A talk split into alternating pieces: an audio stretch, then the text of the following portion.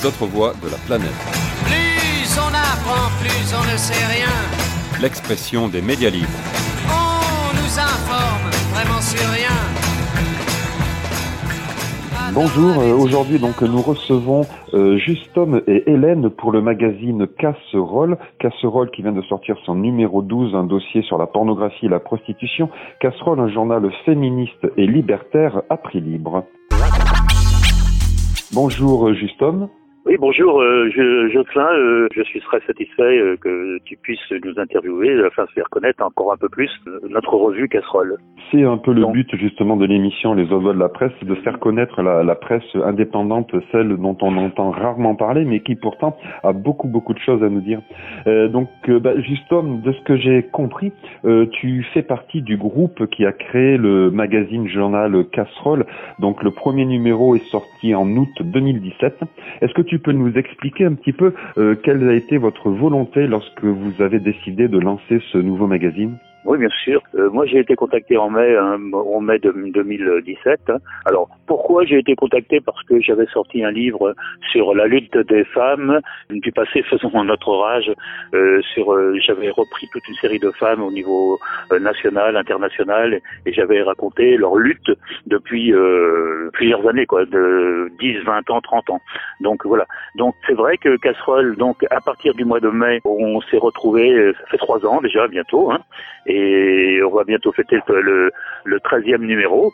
Euh, donc ça fait trois ans, et euh, donc euh, on s'est on s'est rencontrés donc au mois de mai à Paris.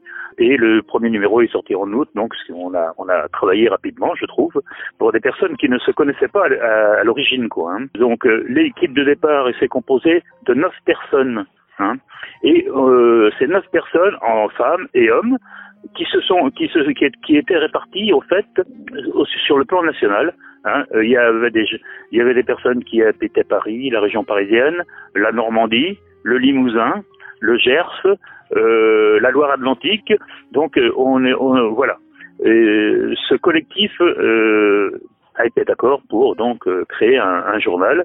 Alors c'est vrai au, au départ bon c'est vrai que c'est pratique euh, avec internet on arrive à, on correspond facilement ce qui permet de, donc ce qui a permis euh, à Casserole d'exister c'est clair.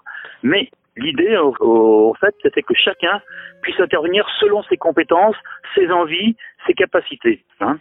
Alors dans le collectif cer- certaines personnes euh, n'écrivent pas ou si peu, mais par contre d'autres euh, bah, sont euh, travaillent euh, à la lecture, la relecture, la mise en page et la critique aussi des articles, puisque les articles se passent par internet de, l'un à l'autre. Et donc il y a, un travail d'équipe quand même, et important. Hein. Il y en a aussi qui assurent la gestion, la gestion et la distribution du journal au niveau national. Voilà, ça c'est le départ. Alors, Hein tu nous parles de, Alors- de, de, de gestion, de diffusion du journal. Vous avez fait déjà le choix d'un journal à prix libre. Est-ce que tu peux nous expliquer du coup un peu comment est-ce que vous arrivez à, à autofinancer ce journal? Je sais pour avoir lu le premier numéro, euh, vous remerciez euh, les copains de Creuse Citron, euh, donc que nous avons reçu aussi dans les autres voix de la presse il y a, il y a un peu Ah moins oui. d'un an. Donc il y a eu également un soutien de Creuse Citron, mais dans l'ensemble, comment est-ce que vous avez démarré et pourquoi ce choix du prix libre? Il faut quand même un minimum de financement pour faire tourner un journal. Et sans publicité. Sans publicité. ouais, ouais. Mais euh, comment dire euh, bah, L'idée, l'idée, c'est que chacun, euh, on a dit, on a démarré, on a démarré le journal avec euh, euh, chacun y a mis un petit peu bah, de son écho, hein. Et ensuite, l'idée, c'est comme on était neuf au départ, euh, on diffuse nous-mêmes le journal, c'est-à-dire que les gens nous donnaient ce qu'ils ont voulu au départ. Et on a sollicité, à, partir du premier, on a sollicité euh, l'abonnement, euh, l'abonnement. Donc les, les personnes qui sont intéressées par le journal euh, s'abonnent à prix libre aussi. Hein. Euh, ça peut être euh, 10 euros pour l'année, ça peut être 20 euros. Celui qui a plus de moyens, ben, il donne un peu plus. Voilà. L'idée c'est ça. Et ce qui a fait que, au fil du temps, eh bien, on a une, on a notre petite cagnotte qui nous permet de. euh, alors c'est vrai que le, le copain qui qui s'occupe lui de l'expédition, de la ventilation. Bon, il, il gère ça avec euh, parcimonie et puis, euh, mais euh, bon, voilà, voilà comment ça, ça fonctionne. D'un certain temps, je me suis dit, il faut que j'aille à Paris, parce que continuer comme ça, euh, j'étais fragile, je sentais qu'il fallait me renforcer, apprendre, et puis aller dans la gueule du loup, vraiment, dans la capitale de l'impérialisme. C'est là que je devais venir, c'est là que l'épreuve décisive devait se passer. Je suis né juste après l'extinction d'un feu, dont je garde des braises fumantes au creux. De ma gorge, de ma langue, de mes yeux, à ce pays de sable, je n'ai jamais dit adieu. On m'a porté à bout de bras jusqu'ici, dans la poussière d'un septembre après-midi, dans des langes dépliées par le bruit, dans l'espoir d'entrevoir un peu la vie. Ça ne s'oublie pas un être humain qui n'a plus rien et qui s'arrache pour mettre à table un bout de pain. C'est comme la peur du noir dans une chambre sans fenêtre. C'est comme les mots rares d'un analphabète. Et puis j'ai grandi en apprenant, en apprenant des noms de géants, géants. Pharaon, Fanon, Kateb Yassine, comme le trésor de guerre à la fin du film.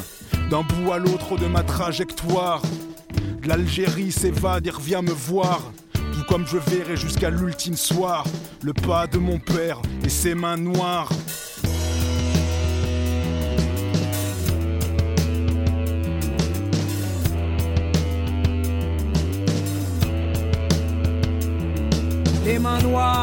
Ce sont celles de ma mère, de beaucoup de mes héros, de certains de mes alliés.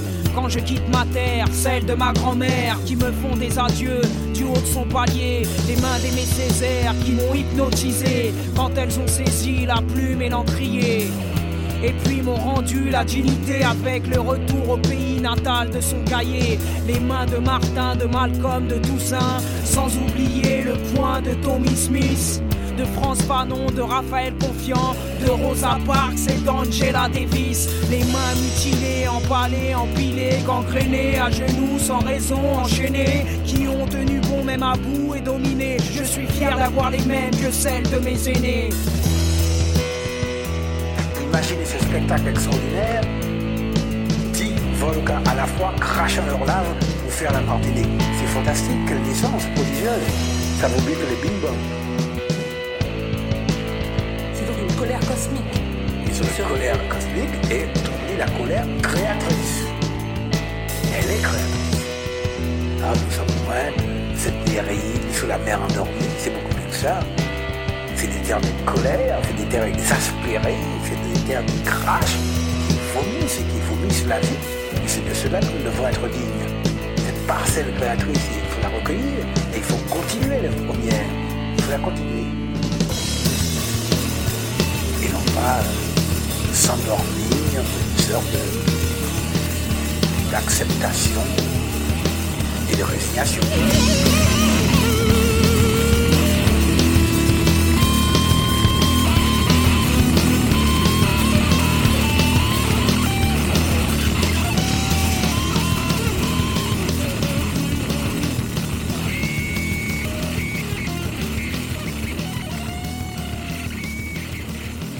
Les autres voix de la presse.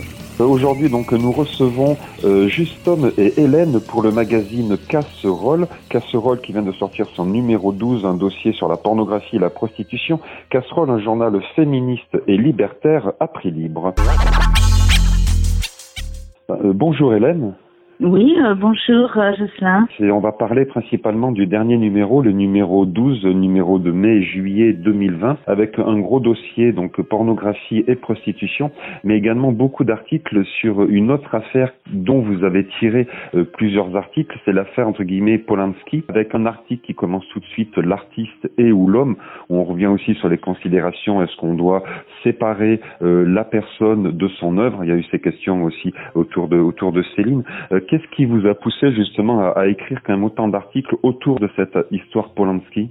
En fait, c'était l'actualité, hein, bien sûr, euh, puisque il, Polanski a, sorti euh, un film euh, où quelque part dans ses interviews, il se comparait euh, à Dreyfus. Euh, donc euh, c'est là qu'on s'est dit il y a quelque chose qui va pas. Euh, bon Polanski, euh, ok c'est un cinéaste, mais euh, oser faire euh, une comparaison avec Dreyfus, enfin ça nous semblait quand même un, peu fort de, de, café. Et puis il y avait énormément de, à l'époque quand on a écrit, hein, bien sûr maintenant après le confinement ça peut paraître étonnant euh, qu'on ait choisi ça, mais à l'époque, il y avait énormément d'articles et, puis euh, c'est aussi une question qui est pas simple. En même temps, on a traité quand même du consentement Hein, parce que euh, on nous parle toujours euh, oh ben non euh, elle n'a pas été violée elle était consentante. Et puis quand on s'aperçoit de la réalité d'une d'une femme ou d'une jeune femme ou d'une gamine même eh bien le consentement c'est pas euh, une notion qui est aussi euh, claire que ça.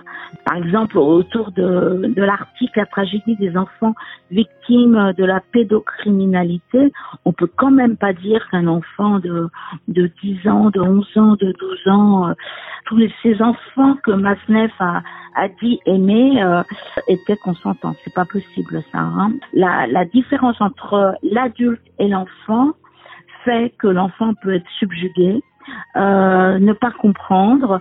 Euh, voilà, il y a un certain nombre d'éléments qui font que aujourd'hui, bien sûr, euh, ce sont des vieilles affaires, mais comme elles sont revenues sur sur l'actualité, eh bien, on, avait envie d'en dire quelque chose. Voilà. Et la pédo pédocriminalité, bah, de toute façon, c'est dévastatrice pour euh, euh, les enfants. On l'a bien vu puisque euh, plusieurs années après, des femmes parlent et disent comment elles ont été complètement dévastées par ce qui leur est arrivé. Alors c'est pas que Masnev, c'est pas que Polanski, hein, c'est tous ces hommes de pouvoir qui ont une emprise sur, sur des jeunes qu'en effet vous critiquez donc hein, l'emprise sur sur les jeunes, sur les, enfants, sur les adolescents, avec toujours justement ce qui revient régulièrement, comme ce que tu citais auparavant, c'est cette question du, du, consentement. Comment définir à partir de quand il y a consentement, pas consentement? Vous dites très bien que c'est pas vraiment une question d'âge, c'est aussi une, une, question de connaissance, d'avancée plus intellectuelle. Ou euh, comment est-ce qu'on pourrait justement définir cette notion de consentement et à quel moment on pourrait dire tiens telle personne était consentante ou pas? En fin de compte, il n'y a pas d'âge pour ça. Alors c'est vrai qu'il y a n'y a pas d'âge pour dire euh, de l'extérieur la personne est consentante ou pas. Par contre, éduquer les enfants à réfléchir à ce qu'ils veulent en toute connaissance de cause. Donc éduquer finalement de futurs adultes à savoir qu'ils consentent ou ce qu'ils consentent pas, ça c'est un premier aspect de, de, de la réponse. Hein. Comment on, on éduque?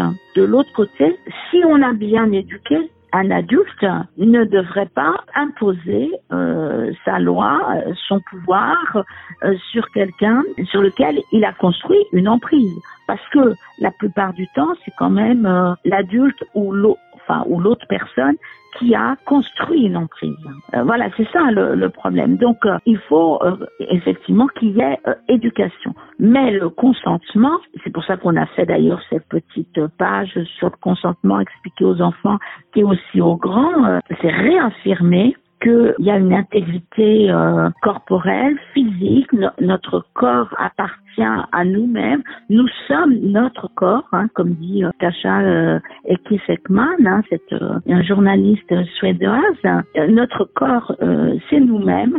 Et ça, on peut pas y entrer ni, ni l'utiliser contre notre gré. Quoi. Entre la, la, l'affection qu'un adulte peut porter sur un enfant et puis imposer un acte sexuel, eh bien là, il y a, y a quand même une différence différence déjà que vous euh, nommez en essayant d'expliquer, enfin d'expliquer même clairement, euh, le langage de tendresse de l'enfant qui est différent d'un langage de l'érotisme et donc qui est mal traduit quelquefois par l'adulte qui est peut-être, je sais pas, plus pervers dans ses pensées et qui traduit un appel à tendresse par un appel à de l'érotisme qui dérape en sexualité euh, plus ou moins forcée ou du moins pas comprise par l'enfant je suis pas sûre que ça dérape. je, je crois que bon nombre d'adultes sont flattés, euh, et, si on reprend Maznev, il le dit très bien dans sa littérature, ils sont flattés euh, d'être regardés euh, par par quelqu'un de plus jeune. Hein, voilà. Donc la tendresse que que l'enfant demande vis-à-vis d'un adulte, alors ça peut être des parents, des grands-parents ou, ou d'autres personnes extérieures à la famille, cette tendresse, elle est vécue par l'adulte comme euh, oh ben voilà, je suis flattée euh, d'être euh, d'être reconnue comme ça. Hein. alors être flatté, ben, si on n'y réfléchit pas, c'est ce que tu dis, ça dérape. Mais c'est, je crois, ne pas savoir quels sont les besoins de l'enfant, quelles sont les limites qu'on peut avoir. Alors ça ne veut pas dire qu'on va qu'on peut ne pas aimer d'amour un jeune, mais il faut attendre qu'il soit capable de le comprendre aussi il y a une très belle phrase là justement dans l'article euh, La tragédie des enfants victimes de la pédocriminalité, c'est que le consentement ne peut être réel qu'entre deux parties égales en savoir, en compréhension, en rapport de force et de ce dont il s'agit. Donc c'est vrai qu'il y a plus, enfin il faut en tenir compte, mais euh, on voit au cours de l'histoire de ce que les différents articles, c'est que les notions ont bougé, ont évolué, sûrement parce qu'il y avait aussi un pouvoir en place qui voulait pas le garder, euh, mais on se rend compte que vous parlez des années 70, 80 avec un certain nombre d'intellectuels, en gros, qui avaient le droit d'avoir des relations sexuelles avec des enfants qui prétendaient consentants. On voit que même, euh, euh, toujours, c'est dans le même article, hein, il y a une critique donc de, de Dolto sur, ces, sur des arguments qu'elle aurait avancés concernant le consentement. Donc on voit que c'est des notions qui, en fin de compte, fluctuent un peu avec un état de, de conscience, un état d'éthique, de morale. C'est ça avance en fonction de quoi un peu ces, euh, ces précisions là, ces, ces de position Moi, je pense que ça, ça avance en fonction du féminisme. Hein. Euh, le féminisme, il s'est redéveloppé parce qu'il existait sous d'autres formes avant, mais il s'est redéveloppé euh, dans les années 70, justement après 68 où euh, peut-être que 68 est allé beaucoup trop loin sur la liberté sexuelle. Euh, C'était la liberté sexuelle des hommes sur euh, sur les femmes. Hein, euh, voilà, mais est-ce que les femmes étaient libérées pour autant? Elles ont été libérées essentiellement euh, par euh, le droit à l'avortement et à la contraception. Ça, c'est vrai, parce que du coup, elles ont pu dire euh, oui, non, quand, quand elles avaient envie. Mais je crois que depuis les années 70, le mouvement des femmes a pris un certain nombre de, de thématiques. Et aujourd'hui, la thématique, c'est sur euh, les violences. Elles ne sont plus acceptables. Euh, MeToo euh, l'a bien démontré sur un plan mondial. Elles ne sont plus acceptables. Et quand on regarde les violences, il faut regarder toutes les violences. Et la, la violence de la pédocriminalité ou de la liberté sexuelle imposée à autrui, eh bien, ça fait partie des violences cette violence sexuelle, c'est également ce qui se traduit à travers la, pornographie et la prostitution euh, que vous développez justement à la suite dans ce numéro 12 du, euh, du journal Casserole, que j'ai oublié de dire. Casserole, c'est un journal féministe et libertaire à prix libre. Donc le, le dossier suivant, justement, c'est sur la pornographie et la prostitution, où là, il en découle également une violence assez forte sur les femmes.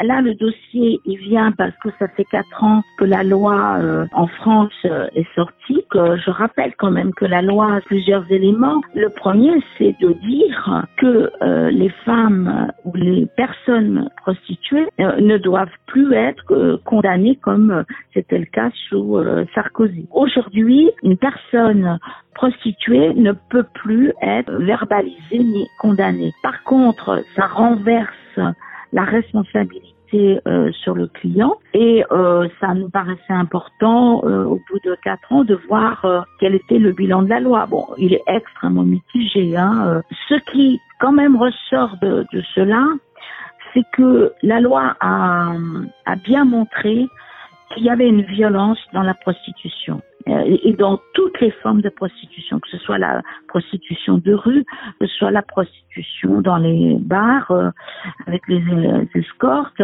que ce soit la prostitution sur Internet. Et que c'était le même type euh, de violence, et ça c'est nous qui le disons, que ce qui se passe dans les films ou dans euh, pornographique ou dans toute toute la l'industrie pornographique. En fait, on s'aperçoit que on va chercher euh, des jeunes femmes, alors toujours très jeunes, pas toujours euh, adultes, hein, plutôt mineures, dans les pays de l'Est ou en Afrique. On leur fait miroiter de faire un, un, un, film, et puis finalement, ben, elles tombent dans un réseau de, de, de pornographie qui magouille très très bien avec euh, tous les réseaux de, prostitution. Hein. Voilà, ce sont les mêmes femmes euh, ou les mêmes jeunes hommes qui sont euh, embarqués là-dedans. Et dans la pornographie, on le fait pour le plaisir de ceux qui vont regarder, bien sûr, mais il suffit de regarder ces films et on s'aperçoit très clairement de la contrainte qui pèse sur les actrices hein, ou les jeunes acteurs. Hein. Ça se voit dans leur visage.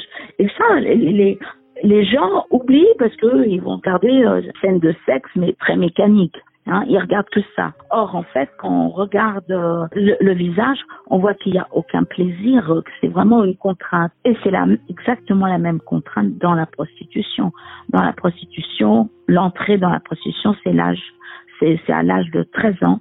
Hein, et euh, les personnes prostituées vont mourir beaucoup plus jeunes que le, les autres euh, personnes. Donc là, on se retrouve bien évidemment dans euh, une violence extrême. Et d'ailleurs, euh, on parle du spectacle Les Survivantes parce que c'est un très très beau spectacle hein, qui a été monté malheureusement au moment, enfin qui est sorti au moment du confinement. J'espère que le spectacle va pouvoir se balader un petit peu partout en France parce que c'est vraiment un très très beau spectacle de euh, cinq personnages dans des situations très diverses de la prostitution. Voilà. Donc on, a essayé dans ce dossier bah, à la fois de dénoncer cette, violence intrinsèque de la pornographie de la prostitution et en même temps bah, de donner euh, euh notre avis sur la loi qui est très insuffisante pour aider les personnes prostituées à sortir de la prostitution quand elles le veulent, particulièrement des femmes hein, qui veulent sortir de la prostitution et qui ne trouvent pas aujourd'hui suffisamment d'associations pour pouvoir les accueillir. Voilà, donc il y a, un vrai problème, y compris un problème d'hébergement euh, pour pouvoir sortir de la prostitution. J'ai préféré partir et m'isoler. Maman, comment te dire, je suis désolé. La conseillère m'a clairement négligé. Et moi, comme un teubé, j'ai dit ok. Tous les jours, je pense à arrêter. Les gens veulent faire de moi une entité. Je vais tout claquer. Je ne suis qu'un homme, je vais finir par classer. Et j'ai dû côtoyer le pavé.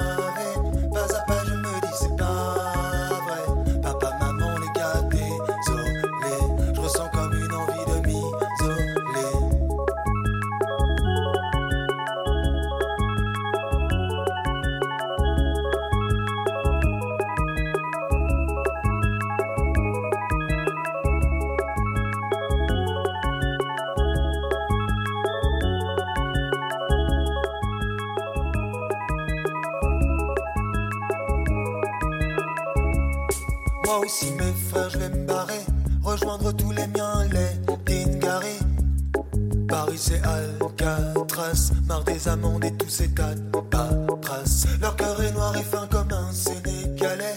À les entendre, on croyait que signer fallait. Moi je veux ma femme, mon team, mes gosses. Pour ça, crois-moi, j'emploierai toutes mes forces. Mais j'ai dit côtoyer le pavé.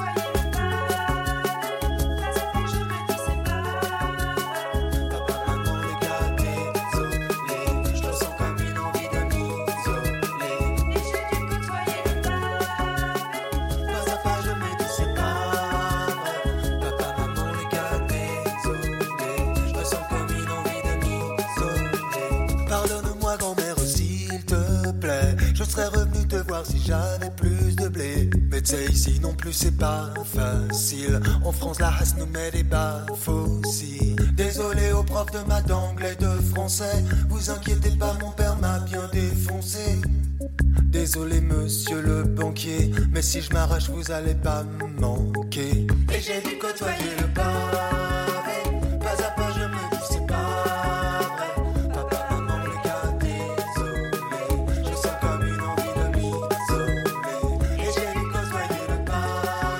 Autres voix de la presse. Aujourd'hui, donc, nous recevons euh, Justom et Hélène pour le magazine Casserole. Casserole qui vient de sortir son numéro 12, un dossier sur la pornographie et la prostitution. Casserole, un journal féministe et libertaire à prix libre.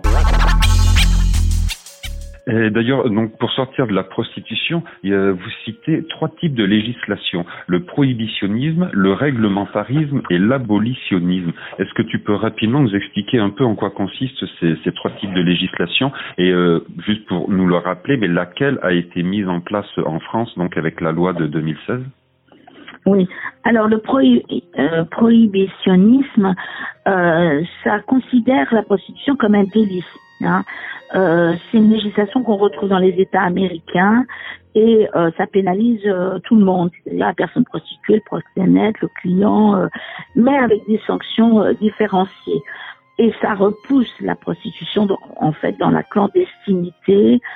Euh, le réglementarisme, c'est ce qu'il y a euh, en Allemagne, aux Pays-Bas, dans des pays euh, européens plus proches de, de nous, euh, qui dit que la prostitution, c'est un mal nécessaire et qu'il faut la réglementer, la, la canaliser. C'est ce que nous avons connu en France jusqu'à la loi de Marc Richard. Et du coup, on a des prostitueurs qui sont euh, considérés comme des entrepreneurs, c'est-à-dire ils ont une entreprise, y compris un mari peut prostituer sa femme parce que il a monté une entreprise euh, comme, une autre. C'est le règne des érocentaires euh, qui, euh, en Allemagne, qui fleurissent, euh, ou bien euh, c'est aussi les femmes en vitrine qu'on connaît aux Pays-Bas. Et donc là, la femme, quand elle est en vitrine, elle est présentée comme une marchandise. Troisième législation, c'est le choix qu'a fait la Suède et aujourd'hui d'autres pays, dont la France, c'est de considérer, selon la Convention des Nations Unies pour la répression de la traite des êtres humains et d'exploitation de la prostitution d'autrui, c'est de considérer que la prostitution est une forme d'esclavage. Donc, ça refuse tout ce qui est le fichage qui existe dans le réglementarisme. Euh, Ça refuse les maisons closes où les filles euh, sont enfermées euh, avec euh, une Madame euh, Macrel euh, qui leur impose euh, euh, les cadences infernales. Ça refuse les contrôles médicaux. Ça ne veut pas dire qu'il ne faut pas euh, qu'elles aillent chez le médecin, mais c'est le contrôle social, médical est refusé. En fait, c'est le proxénétisme dans cette euh, convention qui est criminalisé. Et aujourd'hui, en France, comme en Suède, c'est le client qui est verbalisé. Alors, la verbalisation en France, elle correspond à une amende, mais elle correspond à des stages de sensibilisation. Et dans les stages de sensibilisation, aujourd'hui, il y a quand même un bon nombre d'hommes qui commencent à comprendre qu'est-ce que ça veut dire euh, d'utiliser le corps d'autrui comme une marchandise. C'était Jocelyn pour les autres voix de la presse avec euh, aujourd'hui Justom et Hélène du magazine Casserole, le numéro 12 étant sorti en mai-juillet 2020. Casserole, journal féministe et libertaire. À la semaine prochaine. D'ici là.